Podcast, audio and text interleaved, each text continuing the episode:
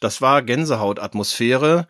Und äh, wenn man in so einem Leichtathletikstadion ist, bei so Abendwettkämpfen, da sind ja meistens auch dann die Finals. Das heißt, es gibt immer Entscheidungen zu beobachten und es passiert andauernd irgendwo etwas. Und wenn du mehrere zehntausend Menschen in einem in einem Stadion hast und es sind alle still, das ist äh, ja, das ist irgendwie Hochspannung. So und dann der Startschuss und dann wird losgegrölt und sein sein äh, quasi Liebling nach vorne geschrien. Ähm, cool, war absolut toll.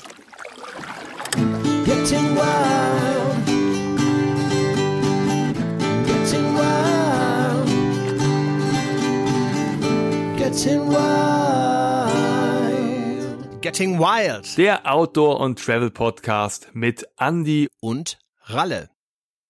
Hallo und herzlich willkommen zu einer neuen Podcast-Episode von Getting Wild, dem Outdoor- und Travel-Podcast von meinem Kollegen Ralle, der hier mir gegenüber sitzt, und mir, Andy Arnold. Hallo. Andy, Hallöchen. Schön, dass wir wieder dabei sind. Äh, unsere zweite Folge. Yeah. Die erste habe ich tatsächlich auch äh, mit frischem Ohr nochmal gehört. Ich fand uns, äh, fand uns ganz gut. Ich fand uns auch verbesserungswürdig, aber ähm, der Spaß ist auf jeden Fall hörbar. Und das ist ja das, was wir auch ähm, erzielen wollen. Wenn ich dich allerdings so gerade anschaue, ihr könnt den lieben Andy jetzt gerade gar nicht sehen. Ähm, wir verfolgen uns aber auch per Video, um es einfach für uns auch ein bisschen persönlicher zu machen.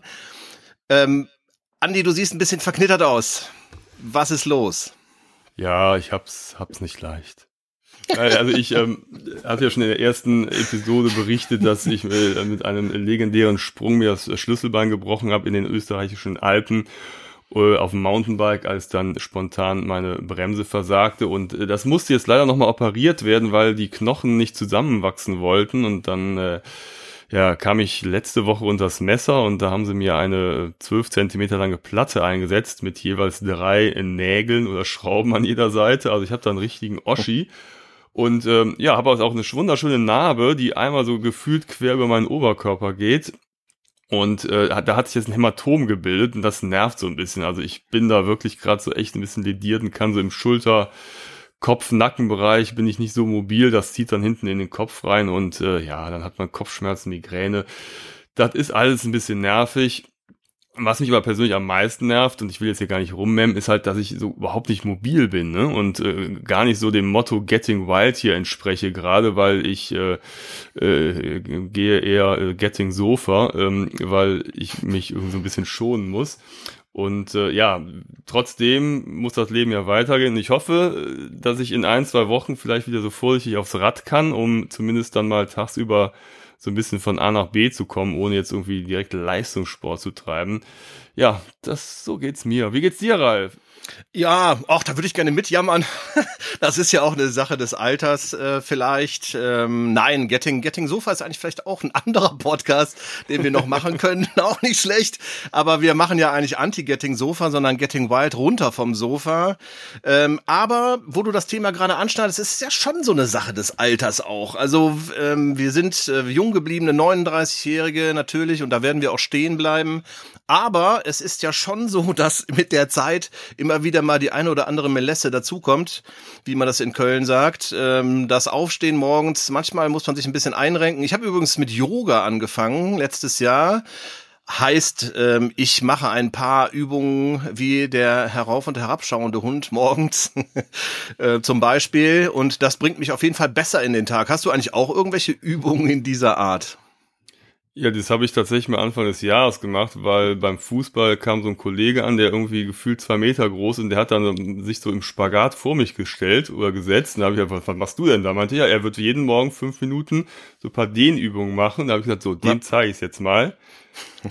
habe ich dann auch gemacht, jeden Morgen dann hast vielleicht ein bisschen übertrieben. Nach zwei Wochen hatte ich total Ischias und alles, mir tat alles weh und äh, ich konnte mich überhaupt nicht mehr bewegen. Also man sollte, wenn man dann diese Übung macht, auch nicht übertreiben und äh, nicht übermotiviert rangehen. Aber ich finde das tatsächlich sehr hilfreich. Und diese Yoga-Übungen, da gibt es ja bei YouTube auch so Kanäle, wo man einfach genau. sich so, so zehn Minuten so eine Morgenroutine anschauen kann.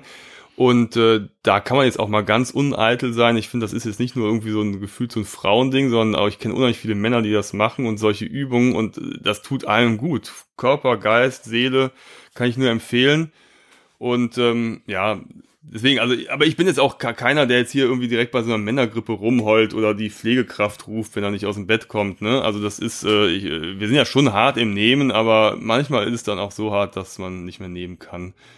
Ja, ja genau. Halt aber ja, finde ich ja interessant. Ja. Da haben wir uns ja noch nie drüber unterhalten, Nein. dass du die, dass du diese Sachen auch ähm, quasi durchführst morgens. Und ich muss tatsächlich sagen, genau, diese zehn Minuten und ähm, da so einem äh, Yoga-Guru oder Gurin folgen, das äh, macht total Spaß und man kommt besser in den Tag. Tatsächlich hat es auch manchmal einen meditativen Touch. Ich wohne ja ein bisschen außerhalb von Köln. Da schaue ich mir morgens dann in den, äh, den Wald an, die Vögel zwitschern und ich äh, mache meine Übungen und äh, kriege dafür keinen Applaus, fühle mich aber tatsächlich äh, viel, viel besser. Genau. Und natürlich äh, werden wir auch zusammen bald wieder aufs Rad steigen. Da kann ich dich optimistisch unterstützen. Das wird schon eine feine Sache werden. Also, Kopf frei, nicht zu sehr rumjammern, Junge. Alles wird gut. Ja, du hast mich ja gefragt. Wenn du fragst, ne? Dann ja. äh, das ist, das ist großer Fehler. Na, wie geht's dir? Ach ja, dann geht's los. oh, falsche Frage. ja, ja, ja, ja, genau. So sieht's aus so. Ja, du, äh, wir waren äh, beide wieder unterwegs. Und das wollen wir natürlich unseren Zuhörerinnen auch äh, vermitteln.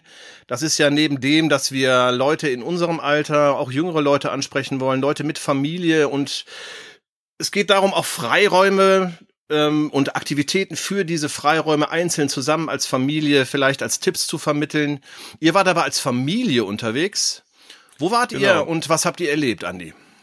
Ja, es war natürlich wieder für mich persönlich ein Trauerspiel, weil ich nichts machen konnte, aber wir sind ähm, nach Rheinland-Pfalz gefahren und äh, so diese Mosel-Saar-Region, das finde ich ganz spannend. An der Mosel äh, waren wir schon des Öfteren, da kommt man ja von Köln auch relativ schnell hin, ne? so Kochem, bis Trier und so, da, das ist ja immer schön. Ich bin auch schon oft mal mit dem Fahrrad lang gefahren, so den Rhein hoch und dann äh, äh, die Mosel äh, da abgebogen und Richtung Luxemburg. Also da kommt man schon öfters hin. Was ich aber ganz spannend fand, war die Saar. Die kannte ich nämlich selber noch nicht. Und zwar äh, der äh, Teil der Saar, der in Rheinland-Pfalz liegt. Da waren wir in Ockfen und Saarburg. Saarburg, ein total schöner kleiner Ort mit einer mhm. Burgruine und äh, die haben irgendwann im 12. Jahrhundert mal so einen Fluss äh, umgeleitet, und zwar mitten durch den Ort, damit sie da, ähm, äh, da äh, einen Wasserfall haben sie da quasi äh, gebaut, künstlich. Ne? Also der, der Fluss läuft jetzt quasi durch den Ort mit einem spektakulären Wasserfall mitten in der Altstadt äh, und äh, da haben sie unten dann so paar Mühlen gebaut, also ihr eigenes kleines Wasserkraftwerk gesetzt. Und das ist total urig, also das habe ich noch nie gehört von dem Ort und fand total super. Aber wir waren halt eher da, um aktiv zu sein. Das war natürlich für mich bitter, weil ich überhaupt nichts machen konnte. Also wir hatten da Fahrräder und es gibt den, den Rasat, äh, Ra, den Saarradweg, so rum. Mhm. Der führt von äh, dem französischen Teil bis äh, nach Konz, wo dann die Saar in die Mosel äh, mündet. Und da gibt's einen wunderschönen Radweg, der wirklich ganz, äh, ja, erstmal gut angelegt ist und halt durch schöne grüne Landschaften führt. Ähm, den habe ich mir halt nur von, äh, ja, von so angeschaut, weil ich halt, wie gesagt, nicht Fahrrad fahren konnte. Und äh, meine Familie ist dann halt von Okfen nach Trier geradelt und dann haben wir uns da so ein bisschen die, das römische Trier angeschaut, so als kleines Highlight. Mhm. Porta Nigra. Genau, Porta Nigra muss sein, äh, waren wir natürlich auch. Und ich habe Fotos von Touristen gemacht weil es immer schön ist, wenn man so sieht, wie so, so Touristen so sich auf so, so ein Bauwerk oder so eine Sehenswürdigkeit stürzen, da völlig wahnsinnig werden, als ob das irgendwie jetzt irgendwie sonst was wäre, ne? als ob jetzt da ein Elefant mitten in der Innenstadt stehen würde. Also die, äh, oder, oder am liebsten so die Exemplare, die dann so besonders posieren und so, finde ich auch sehr schön. Ist das ähm, so eine, so eine Fotoserie, die du machst, äh, Touristen fotografieren? Ist das eine Leidenschaft von dir? Ja, ja, das ist, äh, ich, ich hat, wollte auch mal irgendwann eine Ausstellung machen, weil irgendwann war es auch die Herausforderung, ähm, ich fotografiere Leute, wie sie sich fotografieren. Also ich äh, okay. mache immer das Foto von dem Fotografen. Ich stehe hinter dem Fotografen, der gerade irgendwen anders fotografiert. Mhm. So, da muss ich natürlich gucken, dass das mit den Rechten auch äh, so korrekt ist, weil manchmal wissen die Leute es auch gar nicht. Das ist eher so eine private äh, Hobbygeschichte, aber ich habe da schon, äh, ob es jetzt irgendwie in Rio de Janeiro am vor der vor der Jesus-Statue ist oder irgendwo in äh, vor der Golden Gate Bridge oder irgendwo in der Wüste von Namibia oder weiß ich, da habe ich überall in Hongkong habe ich solche Fotos gemacht, wie Touristen sich gegenseitig fotografieren und es ist tatsächlich lustig, ne? Es ist äh, sehr schön. Und äh, da führt jetzt auch äh, Trier Gott jetzt auch dazu. Zu, ja, es ist ja übrigens äh, ein kurzer äh, Abschweifer, ja auch eigentlich so eine Obsession geworden von Leuten, dieses, diese Kamera nicht mehr aus der Hand zu halten. Ich möchte jetzt gar nicht auf ein Smartphone-Bashing aus, aber ähm, Städte und Natur einfach nur noch durchs Handy sich anzuschauen, ist doch total äh, jeck, oder? Also für mich macht Absolut das keinen irre. Sinn. Ja, weil am geilsten war, wir waren ähm, im Mai in Paris und waren im Louvre und haben uns dann auch mal die Mona Lisa angeschaut. Mhm. Und da gibt's dann so ein, wie so, so ein Drängelgitter, dass man so da ansteht, um dann halt irgendwann direkt vor der Mona Lisa zu stehen. Und glaubst du denn, dass irgendwer, der da anstand, sich die Mona Lisa mal zwei Minuten angeguckt hat? Die haben alle wie bescheuert Fotos und Selfies gemacht. Ja. Ne? Und hab, es hat sich keiner die Mona Lisa angeguckt. Äh, und die haben ja auch keine Einzige, Zeit beim ganzen äh, sich selber fotografieren, ja, äh, ja. sich das eigentliche Kunstwerk anzuschauen. Ja. Darum ging's gar nicht. Und ich habe mich da halt quasi hm. neben die Mona Lisa gestellt und habe quasi aus der Perspektive der Mona Lisa die Leute fotografiert, weil es eigentlich viel geiler war, wie die auch wieder abgegangen sind. Ne? Also sowas liebe ich. Und das ist, ist manchmal ein bisschen absurd und manchmal tut's auch wirklich gut, mal Handy, Kamera oder sonst irgendwas wegzulegen und die Sachen wirklich wirklich, wie du sagtest, zu genießen und mal auf sich wirken zu lassen, weil am Ende sagst du ja, oh, jetzt habe ich es eigentlich gar nicht gesehen. Jetzt habe ich zwar ein Foto, ja. aber ein modernes Wort der Zeit, Digital Detox, wie man so schön ja. sagt, mal aufs Handy verzichten. Versuche ich tatsächlich auch immer wieder. Ich habe äh, zum Beispiel auch einen Urlaubshack. Ähm, ich habe einfach meine Nachrichten und alles ausgeschaltet, was irgendwie piepen und blinken kann, ähm, weil ich bin dann nicht so konsistent, dass ich da widerstehen kann. Sobald ich irgendwo sehe, dass eine Nachricht reingekommen ist, muss ich auch reinschauen. Das habe ich in diesem Urlaub, wir haben ja letzte Woche darüber gesprochen, ich war in Frankreich, habe ich konstant nicht mir anschauen müssen, weil ich alles ausgeschaltet hatte. Das war sehr angenehm und ich mehr ähm, mir vorgenommen habe, auch im Alltag ähm, Herr über das Smartphone und äh, die digitalen Nachrichten zu werden und mir quasi dieses Reich zurückzuerobern. Ich bestimme für mich, wann ich reinschaue. Und das klappt eigentlich schon ganz gut wieder. Ja, da habe ich auch einen Reisehack und zwar äh, fahren wir einfach so weit in die Natur, dass es einfach kein Netz mehr gibt. Dann kannst du mit dem Handy auch nicht mehr so viel anfangen. Aber da, da wohnst du doch auch. Ihr habt da auch wahrscheinlich gar kein Netz bei euch da im Wald, wo du wohnst. Oder? Also ich, oder habt ihr seid ihr schon angeschlossen an der? Ja gut, ich bin, das ist ja natürlich äh, allgemeines äh, Netzbashing in Deutschland. Also ich habe mit Kollegen immer den den lustigen, den den der, das ist der Running Gag, wenn wir vom Skifahren kommen und wir sind öfter über ein Skimagazin in Österreich und der Schweiz unterwegs Woran merkt man, dass man in Deutschland ist? Das Handynetz fällt aus und das ist eigentlich sofort, sobald man über die Grenze fährt. Ähm, eigentlich hat man in jedem Fleck der Erde hat man ein besseres Handy als, als hier. Und du hast vollkommen recht. Bei mir ist es quasi eine handyfreie Zone, je nachdem, wo ich mich bewege, äh, was Vor- und Nachteile hat im beruflichen Alltag und jetzt mit viel Homeoffice und sowieso Freiberuflichkeit hat das so seine Tücken. äh, deswegen habe ich auch immer noch ein Festnetz, was viele sich ja schon abgeschafft haben. Für mich ist es aber quasi berufsüberlebenswichtig. äh, deswegen werde ich es noch eine Weile behalten müssen. Aber ja, also so ist es, genau. Aber ein bisschen mehr Kontrolle über den digitalen Alltag zu bekommen, finde ich ganz angenehm. Aber jetzt äh, gehen wir wieder zurück zu deiner Saargeschichte, denn die finde ich ganz spannend mit dem umgeleiteten Fluss. Eine Nachfrage, wurde die Saar umgeleitet oder ist es ein anderer Fluss? Nein, nein, es ist ein kleiner Seitenfluss, ne? Also der, der, dieser kleine Fluss, ich habe tatsächlich den Namen vergessen in der in Saarburg, der mündet in die Saar und der wurde halt umgeleitet und der stürzt dann so zwölf Meter, glaube ich, sind das runter mitten im Ort und dann gibt's eine kleine Brücke. Also das war so ein kleiner Überraschungseffekt. Wir waren dann nur zum Abendessen, dachten, komm, wir spazieren mal nach dem Essen nochmal so ein bisschen durch den Ort und der sah jetzt so, ja, ganz unspektakulär aus, bis du dann um die Ecke gebogen bist und dachtest, wow, damit hast du jetzt aber gar nicht gerechnet, ne? Also gibt's immer mal wieder so kleine Highlights die einen auch unterwegs überraschen und ähm, die Saar hat auch total überrascht, denn äh, da sind wir dann mit dem Kajak gefahren und ich habe lange überlegt, ob ich mitfahren soll. Mhm. Und dann habe ich mir überlegt, nee, das macht irgendwie keinen Sinn, weil ich hätte dann einfach wie doof in der Mitte sitzen können und also paddeln und äh, Schlüsselbeinbruch passt nun gar nicht zusammen und ich hätte einfach keinen Spaß gehabt. Dann sitze die ganze da in dem Kajak und kannst gar nichts machen und darf sich auch nicht bewegen, weil dann kenterste und schwimmen. Ja, lässt dich, lässt dich von deinen Söhnen durch die Gegend paddeln. Genau. Das, das war auch ein Thema. Wir müssen nicht jetzt rumpaddeln. Ist viel zu schwer und zu dick. Ne? Weißt du, ruhig jetzt, Jungs. Und dann gesagt, komm, ich fahre einfach, äh, also ich äh, habe mich ins nebenan ins Café gesetzt und bin dann mal so ein bisschen hinterher gewandert und habe mich dann auf paar Brücken gestellt. Das war ganz cool und habe dann äh, schöne Fotos gemacht von den anderen. Das sah hinterher aus, als ob ich äh, mit der Drohne geflogen wäre, weil das so hoch war. Cool. Und ähm, nee, und die sind dann halt dann eben mit zwei, wir hatten noch einen Freund der Jungs dabei, waren also insgesamt zu fünf da und sind äh, meine Frau und der eine gepaddelt und die beiden anderen Jungs in einem anderen Kajak. Und ähm, die Saar, die dann gibt's noch so einen Saarbogen und der ist so relativ, relativ naturbelassen und da, der ist mit Schilf und Trauerweiden und so bewachsen, total grün, total viele Wasservögel, Reiher, Eisvögel. Ich habe sogar eine äh, Wasserschildkröte gesehen.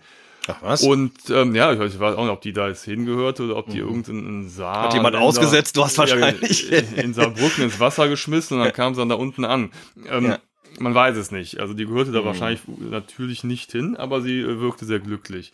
Und das sah teilweise aus, ich weiß nicht, wie in Asien oder so, weil im Hintergrund waren so grüne, grün bewaldete Berge, so kleine Hügel. Und dann war mhm. dieser Fluss, der dann sich quasi durch das Schilf so seinen Weg bahnte, dass, dass du halt mehrere Flussläufe so hattest und dazwischen immer wieder Schilf, das sah total urig, also Amazonas oder ja, irgendwie, ne, also sah total cool aus und es war wieder eine riesen Überraschung und ich hatte dann auf Instagram ein Bild gepostet und ganz viele Leute dachten, wir wären jetzt wirklich irgendwo nochmal äh, auf Fernreise losgestartet. Mhm. Und dann habe ich gesagt, nee, wir sind einfach nur an der Saar. Und ähm, ich weiß Ich wusste nicht, gar Leute, nicht, dass Saar, man auf der Saar tatsächlich auch mit, mit dem Kanu fahren kann. Ja. Frage mich gerade, ob man das eigentlich fast auf jedem etwas größeren Fluss in Deutschland machen kann. Gab es da einen richtigen Kanu-Verleih auch? Oder? Ja, ja, auf jeden Fall, ja. ja. Ah, okay. Weil ich habe das mal in der Jugend gemacht. Ähm, auch das wäre mal eine Folge wert. Wo kann man überall Kanu und Kajak fahren in Deutschland?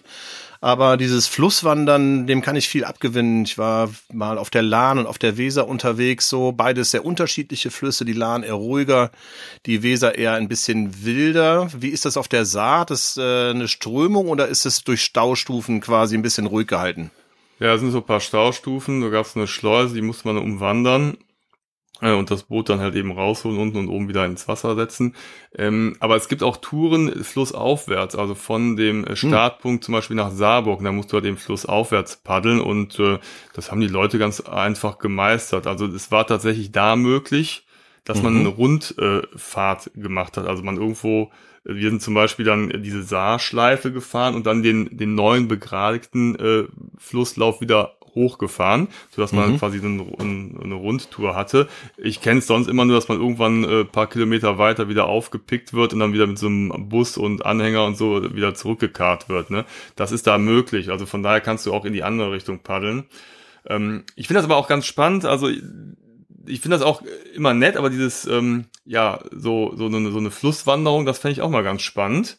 Er hatte auch schon mal überlegt, ob man das mit dem Sub machen kann. Auf der Saar geht das wohl nicht so gut, meinte da der Kanu-Verleiher, weil die teilweise so flach ist, gerade so diese naturbelastenden Gebiete, dass du da mit der Finne immer so auf, auf äh, Grund laufen kannst und die dann so ein bisschen die Finne zerstören kannst.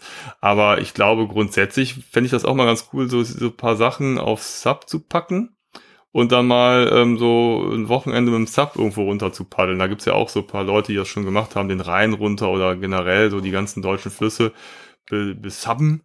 Und äh, ja, auch das wäre eine gute äh, Möglichkeit. Ne? Eine gute Challenge also wäre das mal für uns ja, auch. Ja, ne? ja, genau.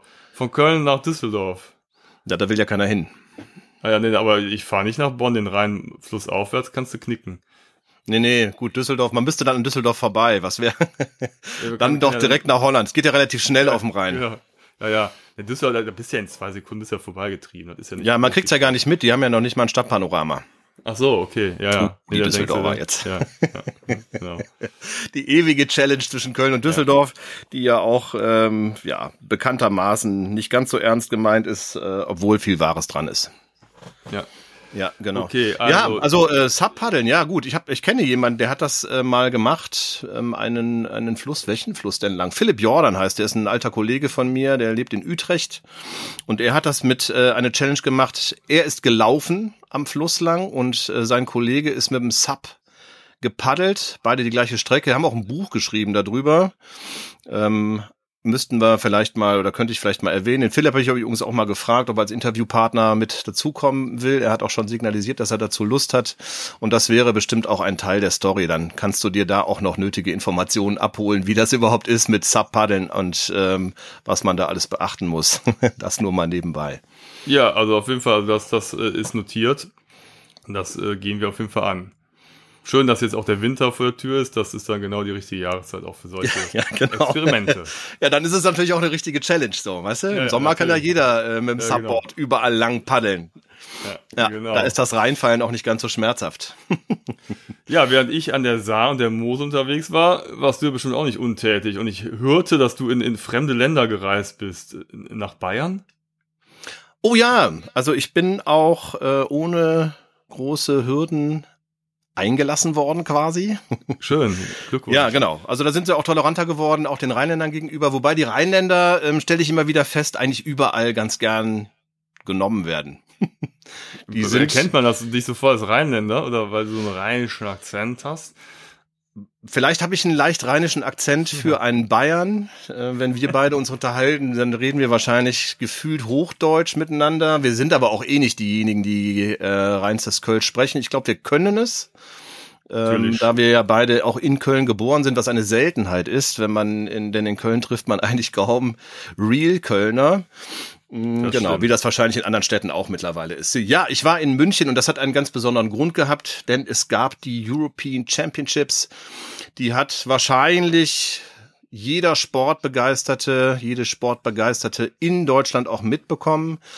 Denn das war für die deutschen Sportler doch eine durchaus erfolgreiche Veranstaltung und was noch viel mehr fasziniert hat, war die Geschichte, dass dort viele Sportarten in einer Stadt stattgefunden haben, eine Sportstadt äh, auf einem Gelände, das 1972 für die Olympischen Spiele erbaut wurde, der Olympiapark und ein bisschen drumherum. Und ähm, das waren Sportarten, die eigentlich sonst nicht im Rampenlicht stehen. Und ähm, man kann es einfach nur rundum als gelungen bezeichnen. Das wurde vor vier Jahren das erste Mal durchgeführt, damals noch in zwei Städten, in Glasgow und in Berlin. Nun wurde es erstmals in einer Stadt durchgeführt und das haben die Münchner, muss man sagen, in Zusammenhang mit der Organisation der European Championships hervorragend umgesetzt so. Und die Stimmung war einfach unfassbar. Hast du was davon mitbekommen? Ja, vom Krankenbett aus. Ja. Jetzt aber auch gut an die. da schalten die Leute ja schon ab. Nein, ähm, ich fand es total cool, weil ich äh, war schon an verschiedenen ehemaligen äh, Olympiastandorten und ich finde es immer erschreckend, wie wenig nachhaltig das Ganze ist und wie äh, für Fotos immer toll, so Lost Places, heruntergekommene Wettkampfstätten. Wenn ich mir angucke, das Maracanã-Stadion in Rio, das ist jetzt schon wieder komplett irgendwie zugewuchert, weil es nicht mehr genutzt wird. Oder äh, zum Beispiel in Athen, die, da gibt es ja heruntergekommene Städte, so lange ist das noch gar nicht her.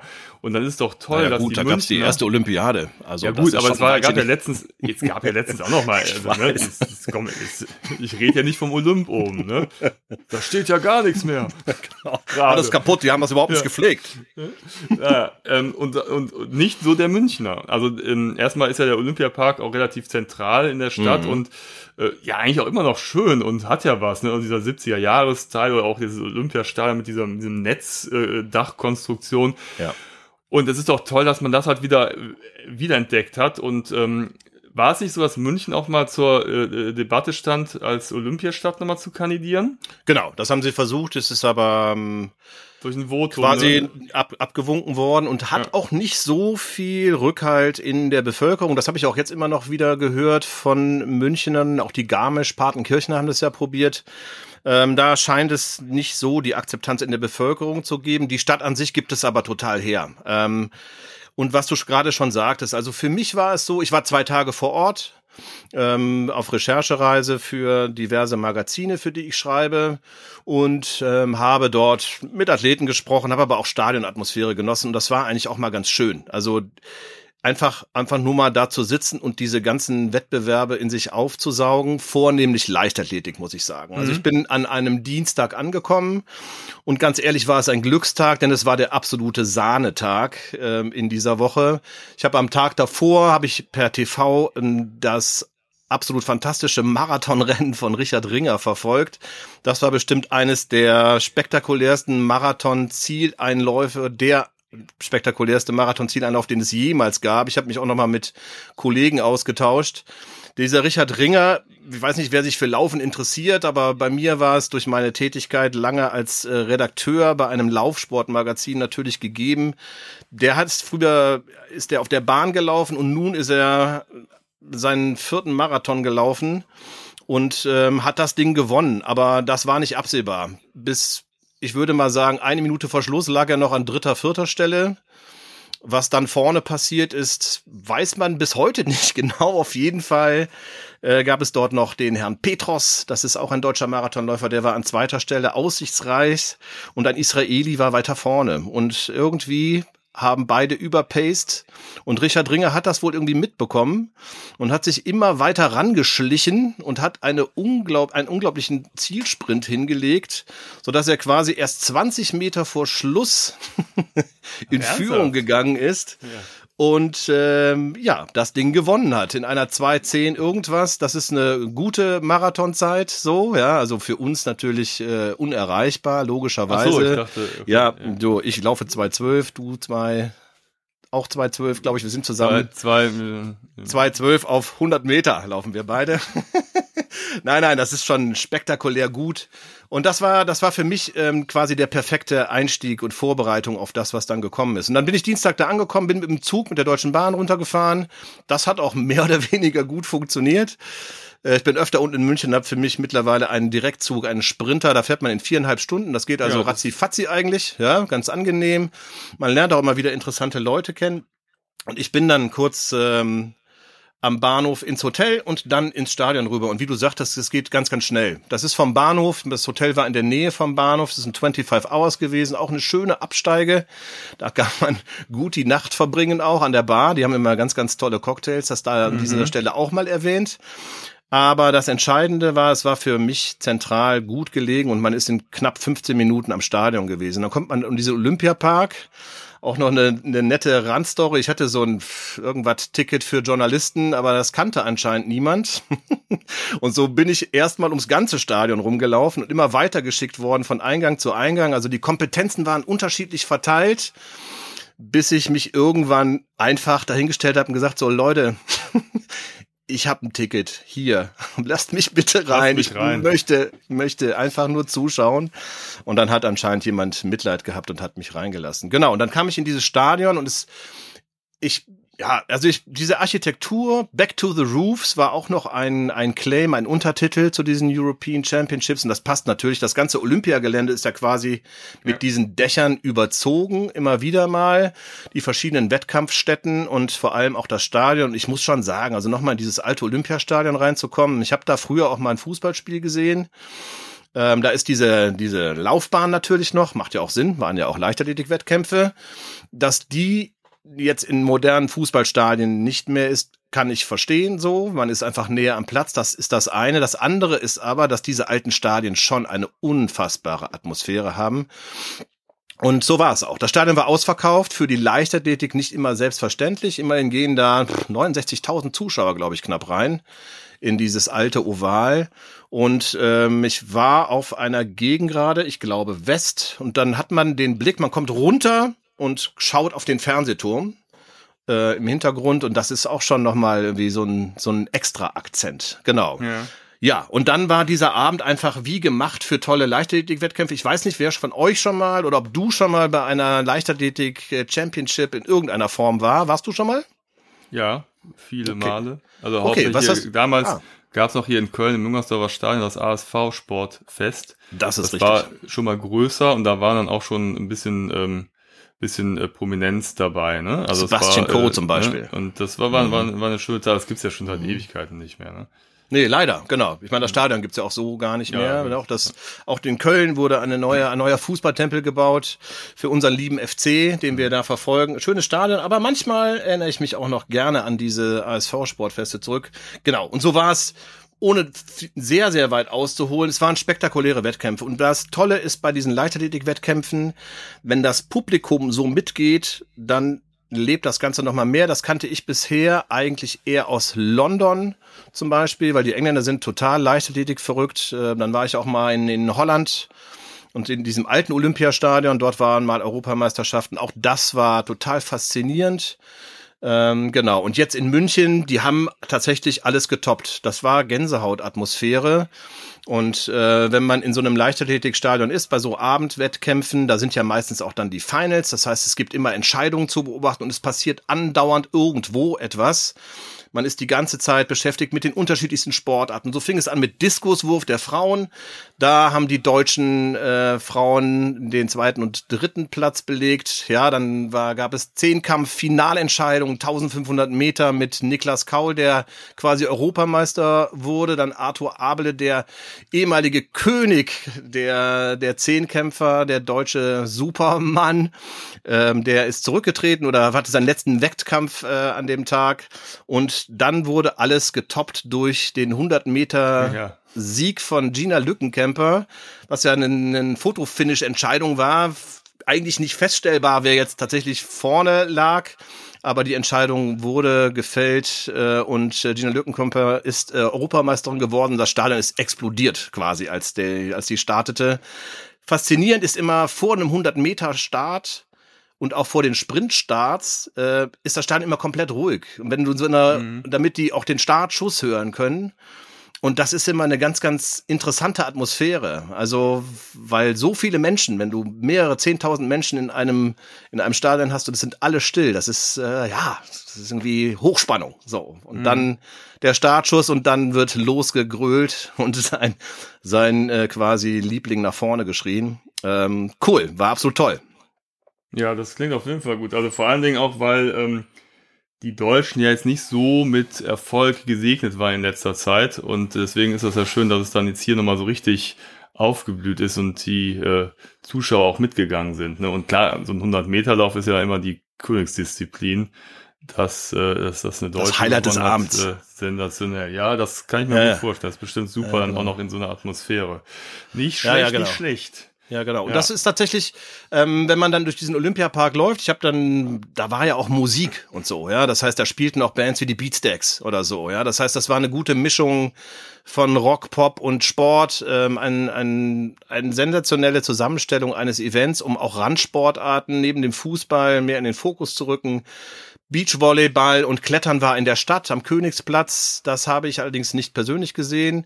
Man bekam es aber immer mit in der Stadt. War eine Riesenatmosphäre rund um diese Leichtathletik, European Championships, internationales Publikum.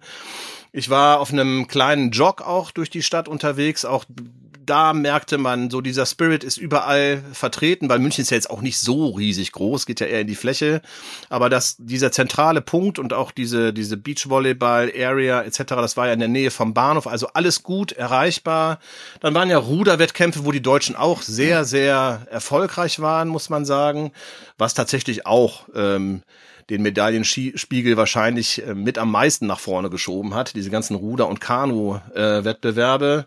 Dann dieses Radsport, Tischtennis, äh, Triathlon, Turn und dann war ja am Rande noch in Rom quasi aber mit dazugehörig die Schwimmwettbewerbe. Also insgesamt ja. äh, eine ganz, ganz tolle Sache für die Leute, die sich für Sport interessieren und München tatsächlich ja auch mit der Nähe zu den Alpen auch immer eine, eine Reise wert, so, ja. Und wenn man da so durchläuft, ist übrigens eine Empfehlung von mir, wenn ich in Städten bin, gar keine großen Runden, aber mal so 20 Minuten, halbe Stunde rund ums Hotel laufe ich immer ganz gerne. Man lernt dann fremde Städte eigentlich immer ganz gut kennen. Ähm, so in München ist man relativ schnell im englischen Garten. Gut, da verläuft sich eh. Da kann man auch mal schnell noch mal stoppen auf ein kleines Bierchen in einem, in einem Biergarten. Oder man läuft am Eisbach vorbei und äh, schaut sich die, die Surfwelle an. Und äh, das ist auch immer faszinierend. Hast du das schon mal gesehen? Ja, da habe ich auch noch eine Challenge für dich parat, aber da kommt in nächster Zeit mehr ähm, Surfen oh. auf äh, einem naheliegenden Gewässer hier bei uns. Okay, da bin ich gespannt. Möchtest du noch, aber noch nicht verraten, gehen wir später darauf ein. In Ja, einer das weiteren wird Folge. Eine Challenge sein. Also man kann Mhm. tatsächlich auf dem Rhein äh, surfen, Wellen reiten. Ach was. M- Mehr dazu später mal. Ui, okay. Da jetzt Ich muss äh, da noch was, organi muss da noch was organisieren. Okay, ich bin, ich bin bereit. Alles klar. Als Ja. alter Surfer sollte das kein Problem darstellen. Natürlich. Und äh, der Rhein. Machen wir natürlich auch im Winter, genau wie das Natürlich. alle Sachen. Ich habe übrigens eine Challenge für uns. Äh, Ich Oh. habe äh, meine Tochter gefragt, ob sie Challenges für uns hätte und sie hat direkt gesagt Eisbaden. Och. Ja, ich, wobei ich muss, ich muss meine äh, äh, ledierte Schulter kühlen. Und ja. Fun Fact noch, ich habe so Kühlpads und muss das halt immer auf meine Schulter legen und jetzt rat mal, was just in dem Moment bei uns kaputt gegangen ist. Das Gefrierfach. Natürlich. Jetzt habe ich nur so lauwarme Kühlpacks und damit, das geht halt gar nicht. Also es ist auch irgendwie, läuft Ja. hier auch gerade alles schief. Ne? Aber Ja, es gibt ähm, so- so deswegen Phasen. Eisbaden äh, hätte ich Bock zu. Äh, das ist äh, eine coole Sache. Muss man dann vorher auch noch so mit so einer Spitzhacke so ein Loch in das Eis hacken? Ja, Ja, du, die, ähm, ja, ich habe meine Tochter gefragt, sie sagte eigentlich, sie meint eher in der Badewanne mit Eiswürfeln. Dann meinte Ach ich, so. uh, das sind aber viele Eiswürfel dann. Vielleicht auch nicht so nachhaltig, das Ganze zu produzieren. Kann man natürlich, also ich äh, habe ihr vorgeschlagen, dass man das vielleicht in einem kalten See macht im Winter. Wieder sind wir wieder Ja. beim Winter. Im Winter passiert anscheinend unglaublich viel. Ja. bin jetzt schon ganz nervös, muss ich sagen. Ähm, aber ja, wir werden das, wir werden, ich finde das aber ganz gut. Wir werden uns da was überlegen und äh, uns wahrscheinlich auch dabei filmen oder halt nicht. Ähm, denn auch das wollen wir natürlich in unserem Kanal oder zu unserem Kanal irgendwann dazu fügen, dass wir ab und an mal ein kleines YouTube-Video starten. Den Kanal gibt es noch nicht. Wir werden euch Bescheid sagen, wenn es soweit ist. Genau. Was es aber gibt, Andi, und das verbindet uns beide auch, äh, ist Musik. Und wir haben eine Spotify-Playlist unter dem Namen Getting Wild Podcast bei Spotify platziert, wo wir Musiktipps geben oder auch ein bisschen Spaß uns machen mit den Songs, die dort erscheinen. Ähm, es ist so, dass die Songs oder Bands, die dort erscheinen, immer was mit Urlaub oder Natur zu tun haben müssen. Natürlich auch mit unserem Podcast. Deswegen sind wir nicht umhin gekommen, auch Steppenwolf mit Ja, ähm, hier, Born to be Wild. Oh Mann, ey. Da hast du ja beinahe am falschen Fuß erwischt. Born to be Wild dort reinzusetzen.